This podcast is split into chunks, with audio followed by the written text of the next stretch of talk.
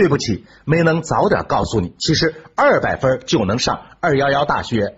某教育集团推出的一组对不起体营销广告，让养在深闺人未识的华侨生联考一时是风头尽出。这在非京籍初三家长宋女士的眼中，就像是救命稻草。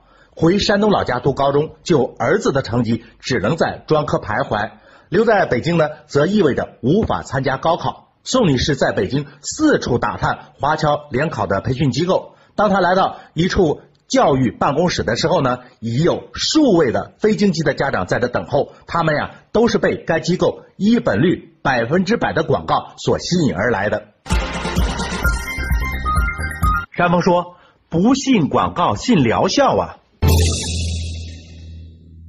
教育部今天已经做出了回应，说是要对假华侨生联考零容忍，发现一起查处一起。这么说来啊，事儿还真就有这么一回事儿了。不过呢，大家倒是不必太当真，因为即使没有被教育部严厉打击到，即使顺利的躲过了零容忍，那你也未必能捞得着救命稻草。一来，不管是不是假华侨，要花的钱一分也不能少。有这么大的一笔钱。真的有必要再回国内读大学吗？二来，假的真不了，真的也假不了。大学大学并不只是大概学学，二幺幺、九八五高校的学习起点高，管理严，你入学的成绩就和别人差了两三百分，就那么容易能拿到毕业证吗？